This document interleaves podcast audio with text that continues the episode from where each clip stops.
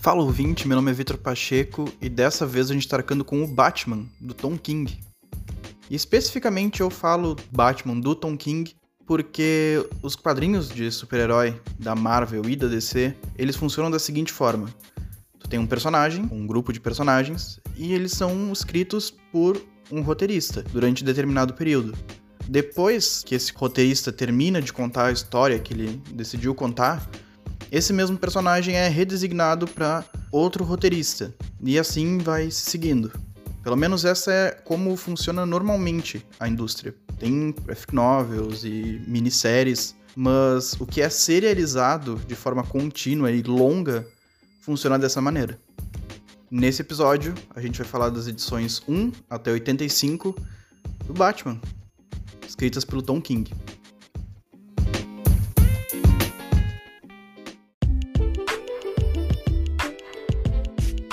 Eu já li o Batman através de alguns roteiristas diferentes. Então eu posso citar o Alan Moore, Frank Miller, Scott Snyder, Daniel Neal, Sean Murphy.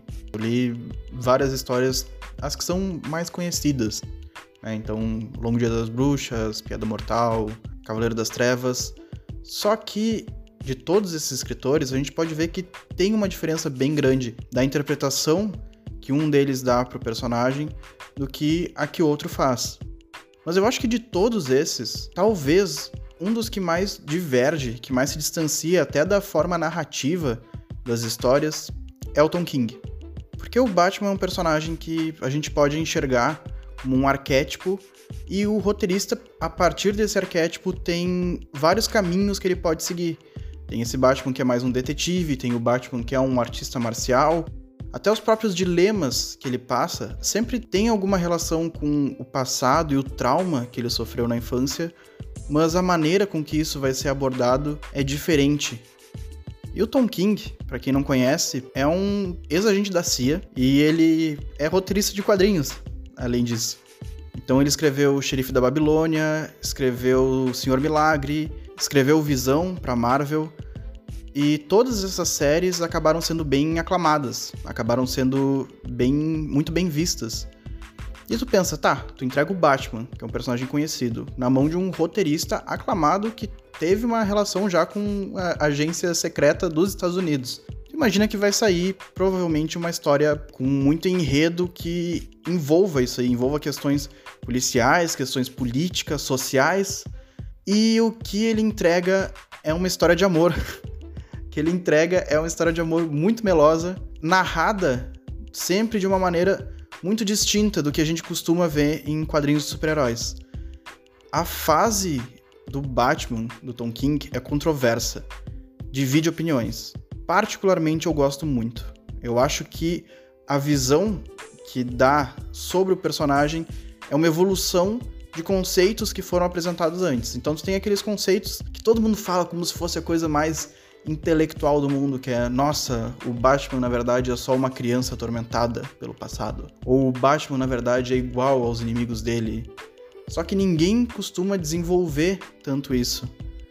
Óbvio, desses escritores que eu citei anteriormente, o Alan Moore é um dos que fundamentou esse conceito de o Batman ser muito parecido, muito próximo dos inimigos dele, dele também buscar uma justificativa para o que faz, para ele não ser completamente louco, tido como louco, como Coringa. O Coringa justifica o que faz da mesma forma que o Batman justifica o que faz. Todo mundo tenta achar um propósito. Mas além disso, parece que isso é algo intocável, sabe? Parece que, olha, a gente estipulou isso aí e ninguém pode dar um passo além.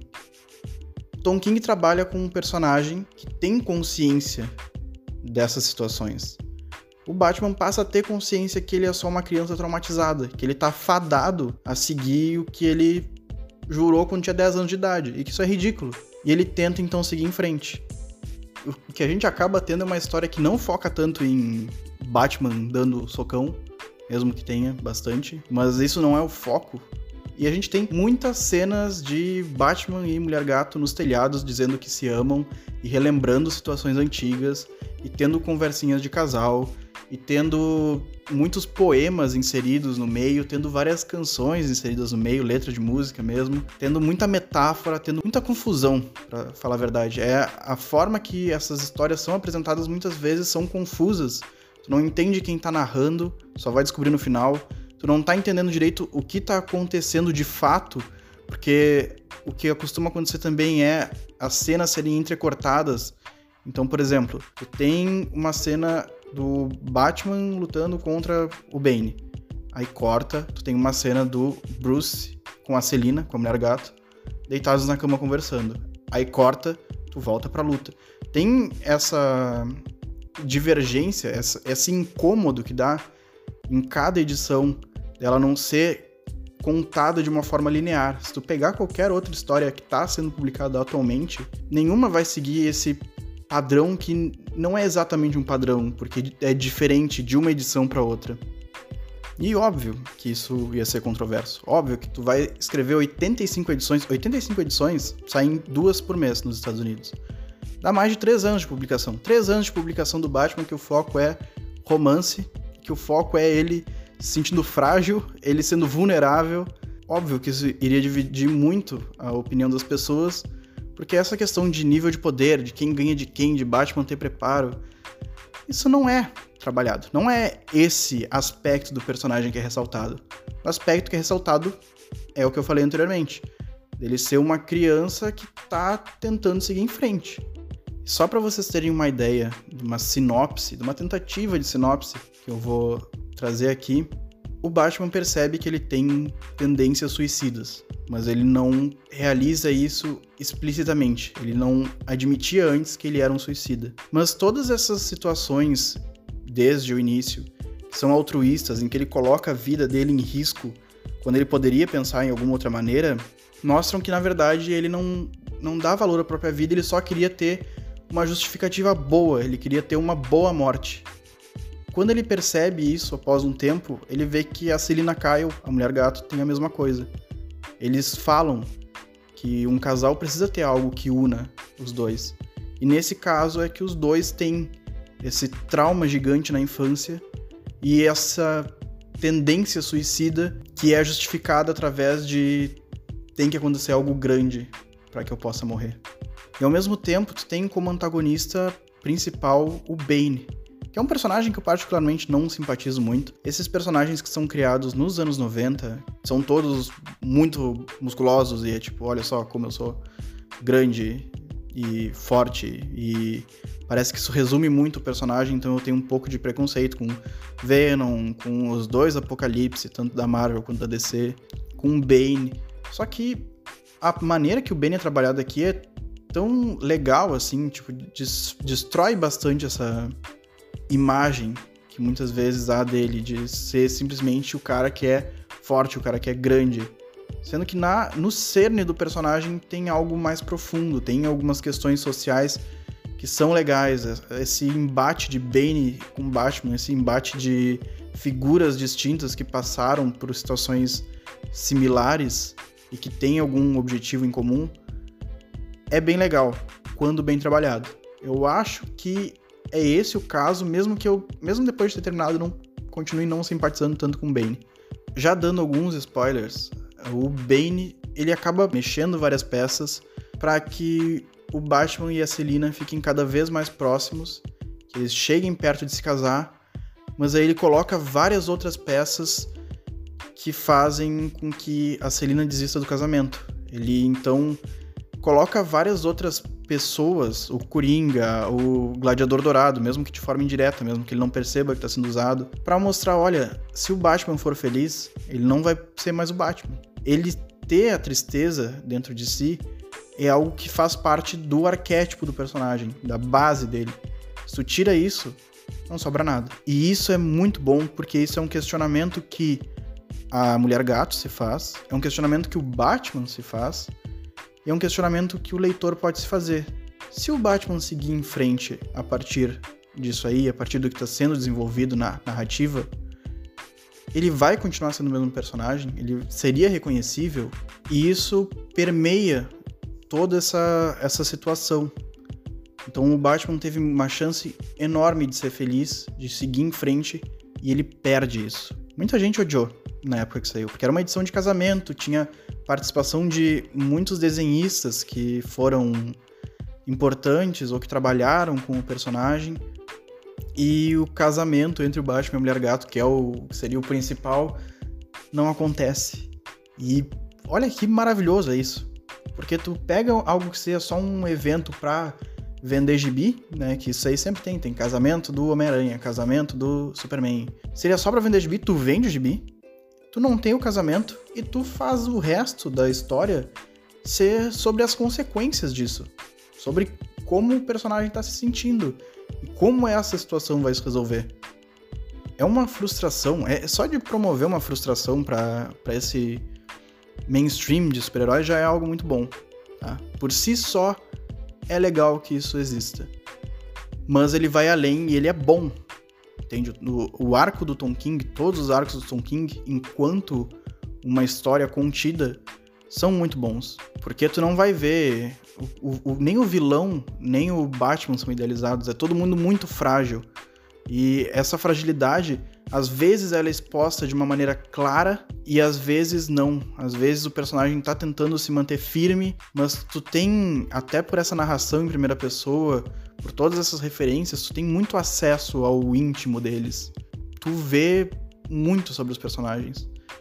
E eu acho que isso às vezes é demais pro público de quadrinhos super-herói que tá querendo ver só o Batman sendo fodão e ele sendo uma pessoa que não se dobre, que ele é sozinho.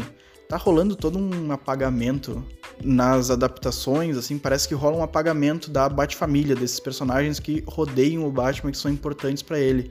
Sendo que eles são fundamentais para essa construção de uma pessoa que tenta sair da solidão, mas não consegue. Então ele é sempre muito super protetor, ele sempre se coloca na frente para que os outros não sofram por isso e todo mundo acaba se, se fudendo por causa dele. Por isso que esse foco em um romance, numa história do Batman, é demais. É muito bom. Dá pra gente falar um pouco mais sobre essa ideia de um super-herói tentar ser mais profundo, tentar abordar outras coisas, mas para isso eu vou ter que falar um pouco sobre o Alan Moore e algumas declarações que ele tem feito ultimamente.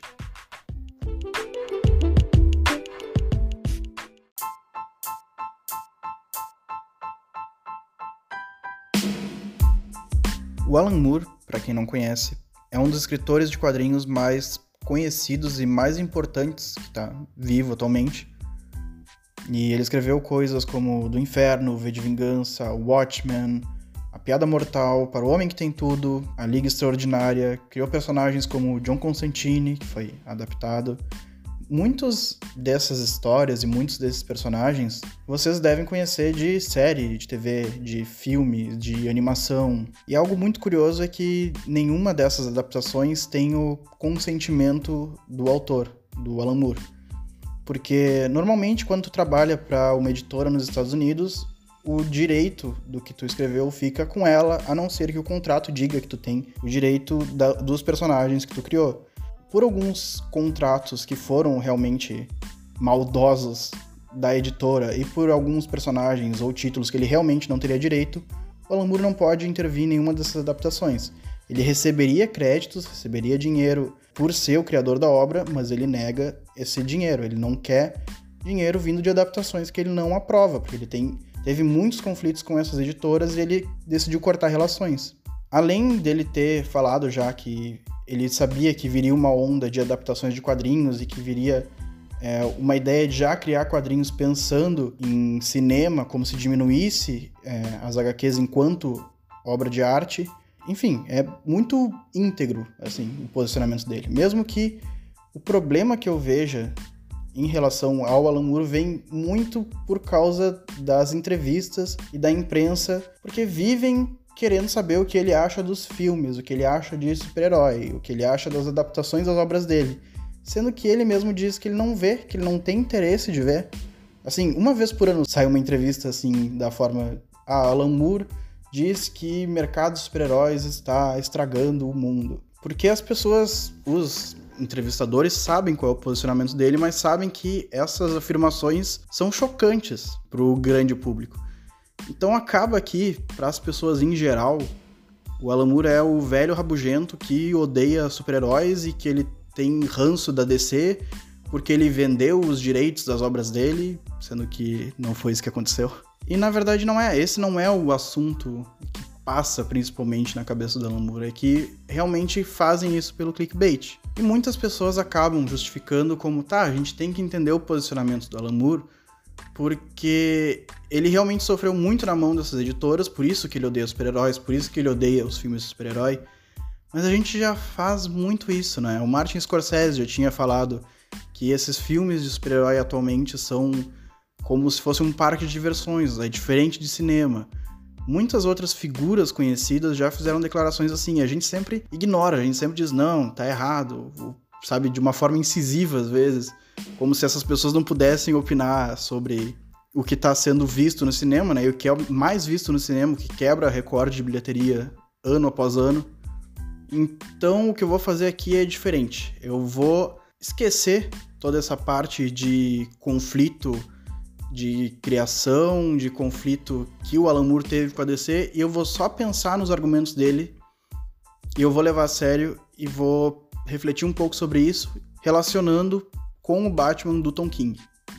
Em uma das declarações, que não é desse ano, o Alan Moore fala que é preocupante que filmes de super-heróis sejam os mais vistos, considerando que o Trump se elegeu sabe? Considerando que o mundo está sendo destruído, considerando que tem muitas situações sérias e que precisam de atenção e, sei lá, o que recebe mais audiência é a gente querendo saber que, que vai acontecer com o Thanos, com as joias do infinito, a gente comemorando que o Capitão América pegou o martelo do Thor. Ele diz que isso é uma infantilização e que é um entretenimento inútil. Porque esses personagens, a base deles é infantil, é para crianças. E tu ter adultos que se interessam nesse nível por esses personagens, se interessam nesse nível por qualquer entretenimento raso, entre aspas, é preocupante. E aí, nessa última entrevista que saiu esse ano, perguntaram o que ele achava dessas tentativas de levar os super-heróis para um público adulto, um público mais maduro. Usaram como exemplo o Coringa. Ele disse que ele não assistiu, que ele não vai assistir provavelmente, mas que é grotesco quando tentam transformar esses personagens que são infantis em algo adulto, porque eles simplesmente ficam piores ainda. Ele disse que para ele o melhor Batman de todos é o do Adam West, que é aquele daquela série dos anos 60, né, que é bem cômica, porque ele realmente não se levava a sério. E essas tentativas de levar a sério são um problema. Muita gente comenta: ah, não, mas ele fez a piada mortal, ele fez todas essas obras que ele pegou super-heróis e que ele distorceu de alguma forma. Ele diz que ele não gosta muito, ele não gosta da piada mortal, provavelmente ele não gosta do trabalho dele com Superman. Eu acho que ele gosta, mesmo que ele não, não sei se ele fala sobre essas obras hoje em dia, mas o trabalho dele em Miracle Man, o trabalho dele em Watchmen são diferentes.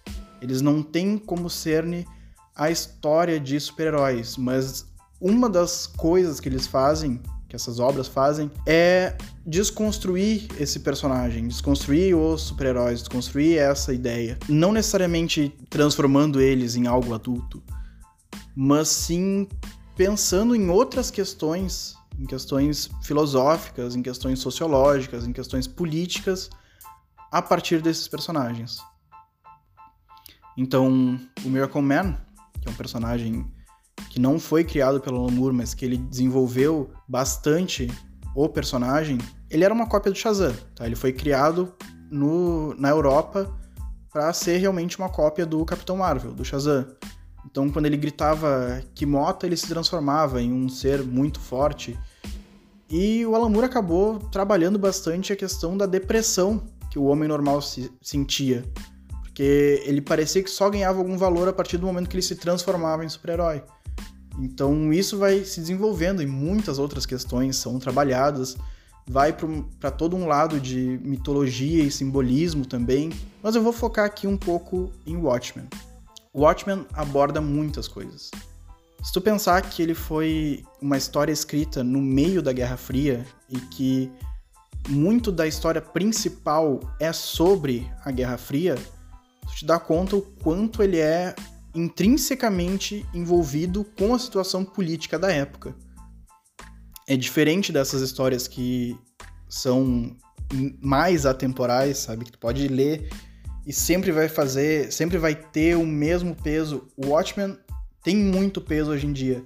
Na época que saiu deve ter tido muito mais, porque as pessoas estavam vivendo naquela situação. Então vai muito além dessa ideia de ah, vamos desconstruir os super-heróis e aqui os super-heróis são maus. Não. E além disso, tem todo um trabalho no psicológico dos personagens que muitas vezes é uma crítica aos leitores de quadrinhos. E além de tudo isso, tem vários estudos sobre as áreas filosóficas e as teorias filosóficas que influenciam o desenvolvimento de alguns personagens. Além de ter toda a questão do que é o inimigo, de quem sou eu e de uma identidade, de uma identificação que remete muito ao Stuart Hall, aquele teórico que eu citei lá no podcast do Clube dos Cinco. Mas focando nos personagens que eu falei que seria uma crítica aos leitores de quadrinhos, os dois que eu relaciono mais claramente são o Rorschach e o Coruja. Os dois são baseados em personagens que já existiam, mas de forma geral os dois arquétipos deles também remetem muito ao Batman. O Rorschach é aquele justiceiro que usa uma máscara branca, que tem realmente um teste de Rorschach no rosto. Ela vai se moldando de acordo com o que ele fala, ou de acordo com o humor dele.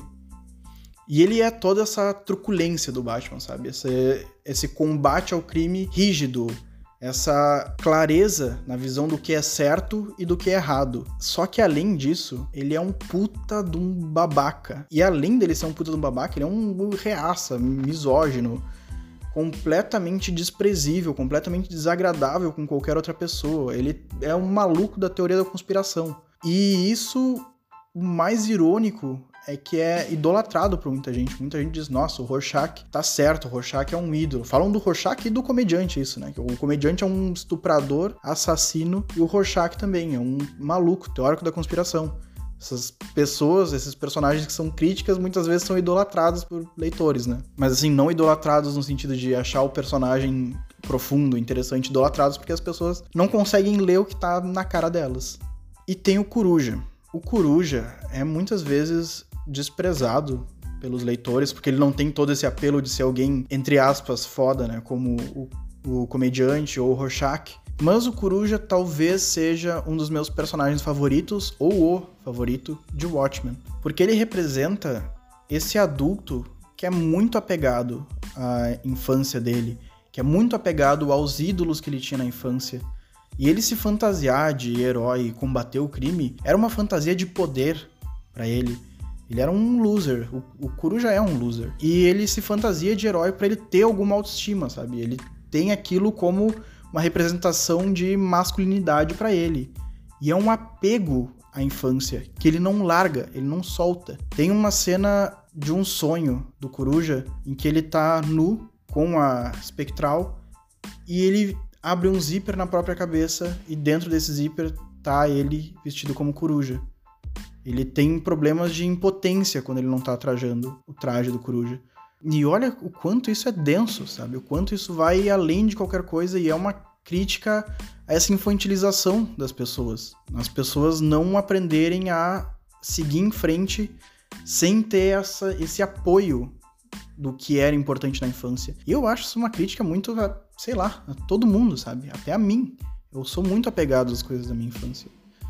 Assim, boa parte das coisas que eu falo aqui, das referências que eu tenho, vem da minha infância, são parte da minha bagagem. É difícil eu me livrar delas, só que eu acho que não é se livrar que a gente pode pensar a partir disso, mas é entender como algo que constitui uma etapa da tua vida, tu enxergar isso de uma outra forma, tu enxergar isso de uma outra maneira. Se o Watchmen não é bem que o Alan Moore diz quando se refere a transformar histórias de super-heróis em coisas adultas, o que, que ele tá querendo dizer? Vamos pegar como exemplo duas obras cinematográficas da DC.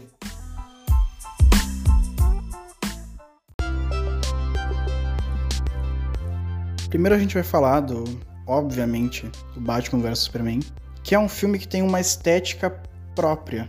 Assim, dá para enxergar claramente os vícios ou as características mesmo do Zack Snyder, diretor, durante todo o filme. A própria cor do filme, o tom que ele tem, é bem característico do Snyder e é bem o que ele gosta de imprimir, principalmente nesse momento da DC no cinema. Mas a questão é que o roteiro do filme não justifica toda essa estética, toda essa ideia de algo adulto.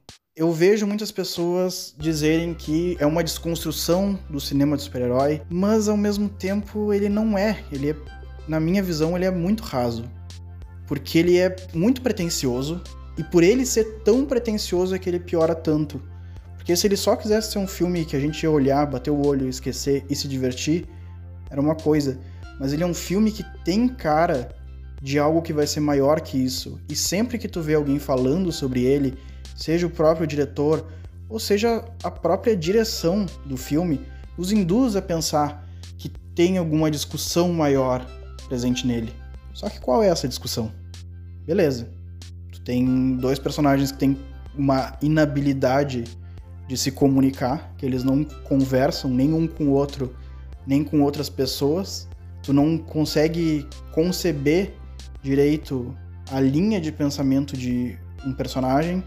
Os dois simplesmente não raciocinam e eles são manipulados claramente por um vilão que a motivação dele é que ele apanhou na infância e Deus não fez nada para ajudar ele e por algum motivo o Superman é Deus não metaforicamente, mas de fato para ele. Ele diz que o Superman deve morrer então porque o pai dele batia nele quando era criança não é abordado dessa forma explícita, mas tu juntar as coisas, é isso. E tu tem um personagem que tá o tempo todo sendo acusado de ter destruído cidades e, e ele não vai a público para conversar nunca. Ele tem uma tentativa de ir a público para conversar sobre isso e acontece aquela, aquela explosão no Capitólio que ele não salva ninguém, que ele não tenta apagar o fogo, ele vai embora com cara de triste. E tu tem um Batman que ele simplesmente quer matar e matar e matar e matar, porque ele tá decepcionado, só que a gente não sente essa decepção dele, porque isso não foi mostrado. Ele já passou por um trauma grande, mas o público não viu qual era esse trauma explicitamente, o público não sentiu a dor dele. E é isso. O resto é só estética, é só bonito. É só, nossa, olha só como esses caras são sisudos e tristes, porque ser adulto é isso, né? Ser adulto é fazer cara de triste e fazer cara de bravo, porque são essas expressões que importam. A gente pode até dizer que Batman vs Superman é um filme adulto, porque criança não vai gostar tanto assim do filme. É meio triste que crianças não gostem tanto assim de um filme que é do Batman e que é do Superman. Eles são personagens infantis, sabe? É um cara que se veste de morcego. Eles têm que ter um apelo para um público infantil. A não ser que a proposta seja realmente quebrar isso aí. Só que a partir do momento que está tentando construir um universo, algo que se interligue, tu não vai manter o personagem que é a quebra disso, né? Tu quer manter o personagem normal para que no futuro ele possa ser desconstruído. O público que tá vendo o Batman naquele filme não tem um Batman construído. Tem muita criança que não vai conhecer o Batman porque não viu o desenho do Batman, porque enfim, esse personagem tem que ser apresentado para depois ser desconstruído, não um personagem que não tem pé nem cabeça enquanto uma construção. Tudo isso eu usei para dizer que a estética é adulta, mas o filme é muito, muito imaturo.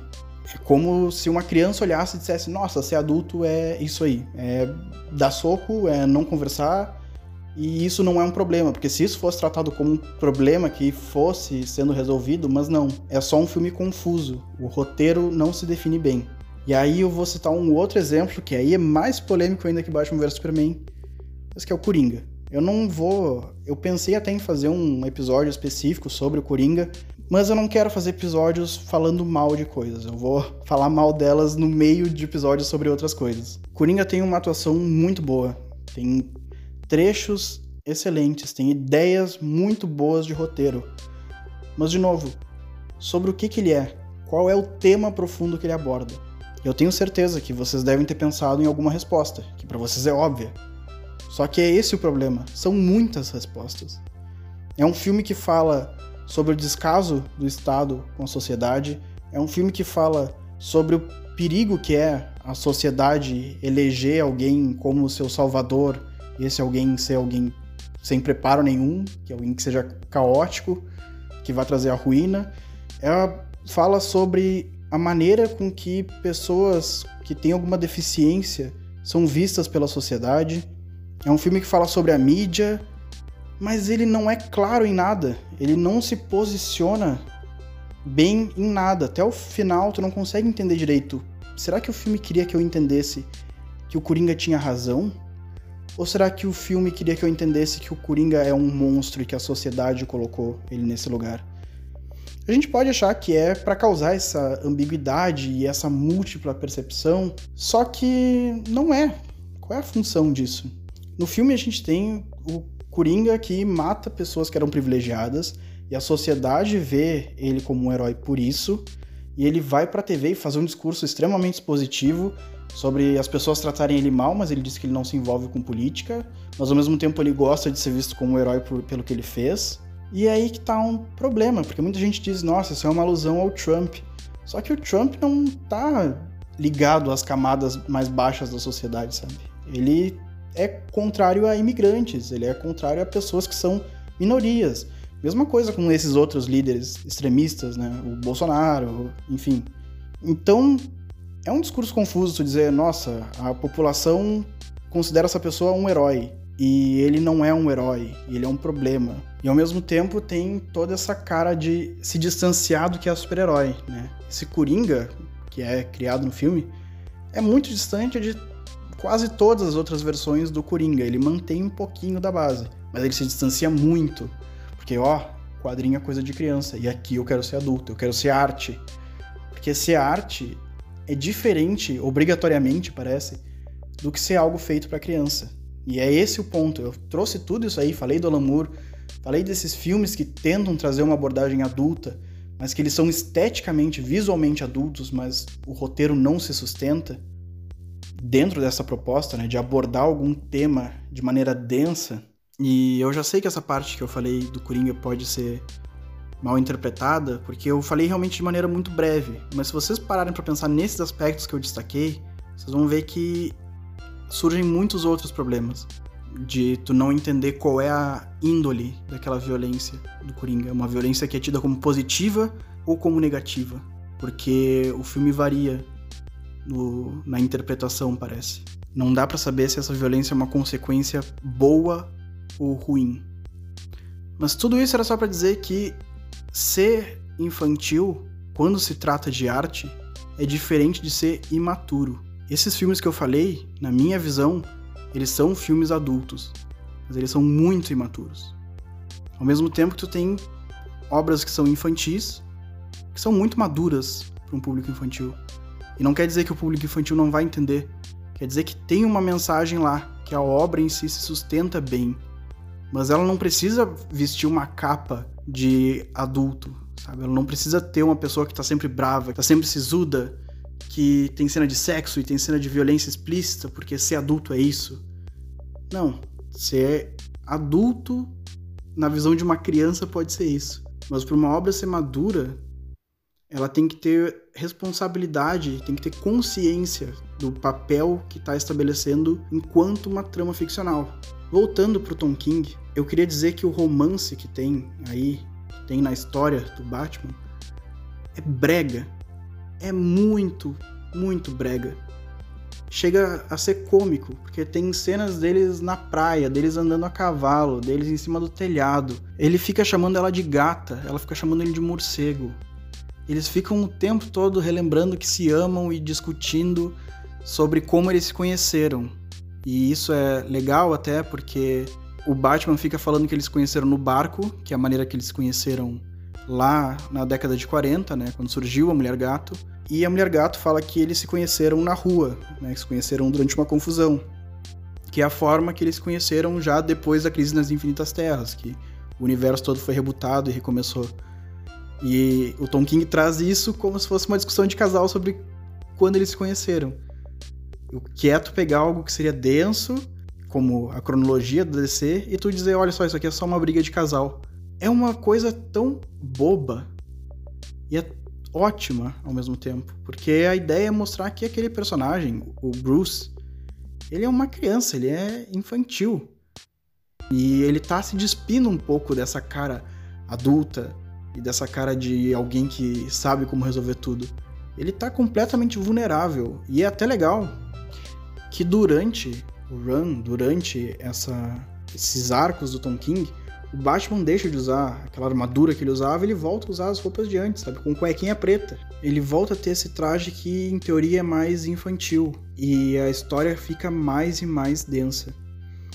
É complicado caracterizar um público-alvo porque a gente sabe que a maioria dos leitores de quadrinhos hoje em dia são pessoas mais velhas. Acho difícil de uma criança ter interesse na história que é contada nesses arcos do Tom King mas ele tem uma visão adulta e madura ao mesmo tempo. Só que sem tentar esteticamente parecer adulto. Esteticamente ele é confuso. Esteticamente ele é como se eu estivesse lendo um poema, sabe? Quando chega no final do poema e tu diz, eu não sei se eu entendi, mas eu gostei mesmo assim. Eu achei lindo, mesmo que eu não tenha pegado qualquer referência, porque eu posso ler de novo e eu posso pescar mais alguma coisa, pescar mais um simbolismo através disso. Isso é em quase todas as edições. Um exemplo que me impressionou bastante veio no final, veio no arco final. Porque para quem não sabe, o Bane é um personagem que surgiu na década de 90 e a cena mais marcante dele é ele levantando o Batman e quebrando a coluna dele. É isso que ele sempre falava, que ele ia quebrar ele, que ele ia quebrar ele, ele quebra a coluna dele. E isso na época foi impressionante. O que é feito aqui é que o Bane dá toda a felicidade pro Batman, mostra que ele pode ser feliz, que ele pode seguir adiante e depois retira tudo isso dele. Tem um momento no quadrinho que fala: você o levantou e depois abaixou para quebrá-lo novamente. Que é esse movimento que ele faz, né? Ele levanta o Batman e desce ele de encontro ao joelho do Bane para quebrar a coluna. Só que dessa vez é utilizada de uma maneira metafórica sabe? Que é usando uma coisa que a gente chama de linguagem poética. Pegar linguagem poética é tu pegar algo que existe, que as pessoas já têm uma impressão sobre aquilo, e tu dá uma outra conotação, muitas vezes mais bonita. Poema faz muito isso. Por exemplo, eu posso pegar um copo e descrever ele de uma maneira que eu torne aquilo uma coisa grandiosa, ou que eu torne aquilo uma coisa grotesca. E quem tá lendo vai ter essa impressão daquele objeto mas porque é a impressão que é causada pela obra de arte, não pelo copo real, mas pela representação que eu tô dando dele naquela ficção. E aqui é a mesma coisa, as pessoas já tinham uma impressão do Bane, de como ele poderia quebrar o Batman. Só que isso é distorcido para algo muito mais belo e denso, pesado, mas muito mais belo.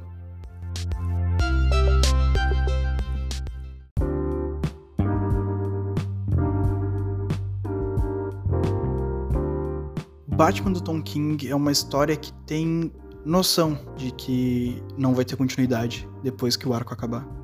É uma história que tem noção do que é esse quadrinho de super-herói. E agora eu vou citar um pouco o Humberto Eco, uma, um texto dele que está presente no Apocalípticos e Integrados, que é referente ao Superman. E eu vou deixar linkado na descrição um vídeo que explica um pouco dessa teoria do Humberto Eco, que é do Tralhas do John, foi o primeiro contato que eu tive com esse texto e depois eu utilizei ele no meu TCC. Mas resumindo, ele coloca esses quadrinhos de super-herói em um lugar que fica entre o mito da Grécia Antiga e o romance atual. Porque quando tu ia assistir a uma peça na Grécia Antiga, a uma tragédia, todo mundo do público sabia o que ia acontecer. Era um mito popular. Todo mundo sabia os acontecimentos, eles iam para assistir a interpretação da obra. Não tinha spoiler. E o romance, que foi o romance atual foi desenvolvido pelo Miguel de Cervantes, tem muito isso da surpresa e de tu ler para descobrir o que vai acontecer. O super-herói tá no meio disso porque mesmo que tu leia para saber o que vai acontecer com aquele personagem, ele tem um status quo que é mantido. Então o Batman é um, uma pessoa rica que combate o crime e os pais dele morreram, e esse é o status quo do personagem. Ele sempre vai retornar para ele.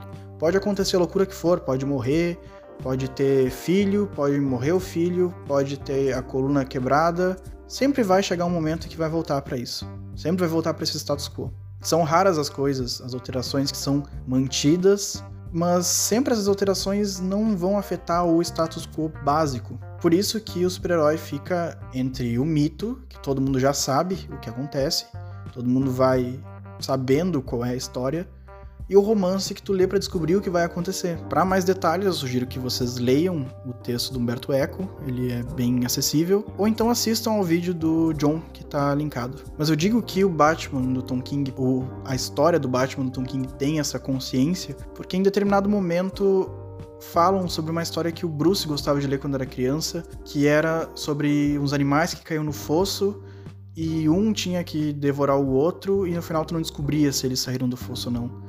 E o Bruce gostava que o pai dele lesse essa história sempre, porque ele sempre queria descobrir se não ia mudar alguma coisa e ele não ia sair do fosso. E esses arcos do Tom King a gente pode ver um pouco disso, sabe? É ele dizendo: olha, eu vou ir além do que foi estabelecido. Eu vou pegar esse status quo e eu vou pegar um detalhe dele e vou trabalhar sobre ele para que haja uma mudança para que haja uma progressão. Mas ao mesmo tempo, o arco parece ter essa consciência de que no final nunca vai sair do fosso, sabe? Ele sempre vai voltar e aquela história vai recomeçar em algum momento. E aqui eu vou já citar uma parte da HQ em que tá o Bruce e o Homem-Pipa, que é um vilão. Eles estão conversando sobre um jogo de futebol americano, eu acho. E o que acontece é o seguinte: o Homem-Pipa diz, cara, tanto faz. É só o Campbell. É isso que ele faz. Arma uma jogada para ele e ele perde a bola. Cai de bunda. Toda vez. Toda vez. É tudo igual, cara. Sempre a mesma história.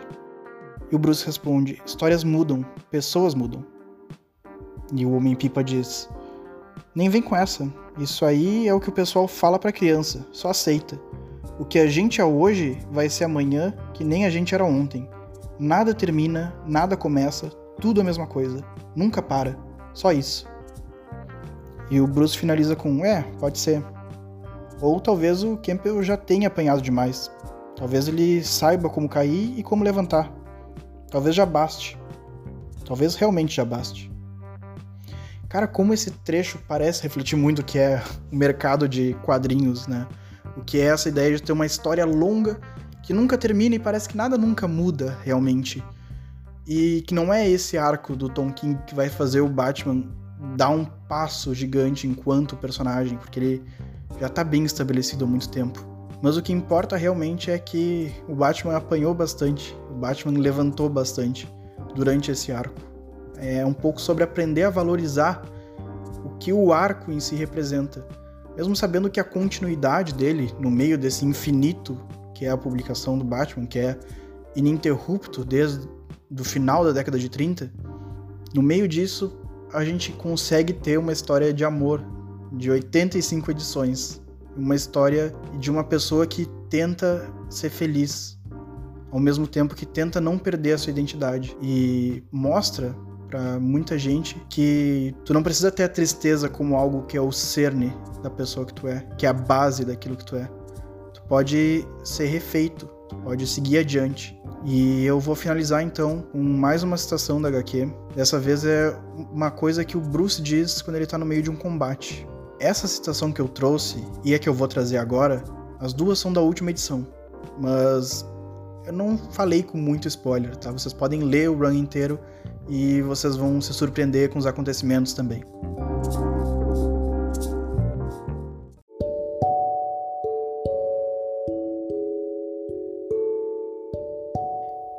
Depois do beco, das pérolas, eu. Eu era uma criança. Aquilo. Eu pensei que aquilo fosse o fim. Eu ia. Eu ia me matar com uma faca. Em vez disso, fiz um juramento. Me matei com um juramento. Estava de joelhos. E eu juro, pelos espíritos dos meus pais, vingar a morte deles.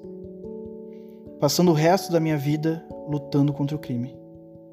Eu vivi por esse juramento. Eu era o juramento. Eu era o Batman. Mas eu não sou mais aquela criança.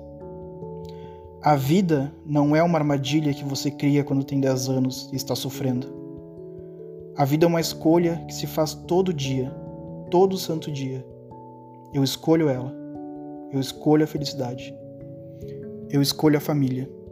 Eu escolho o Batman.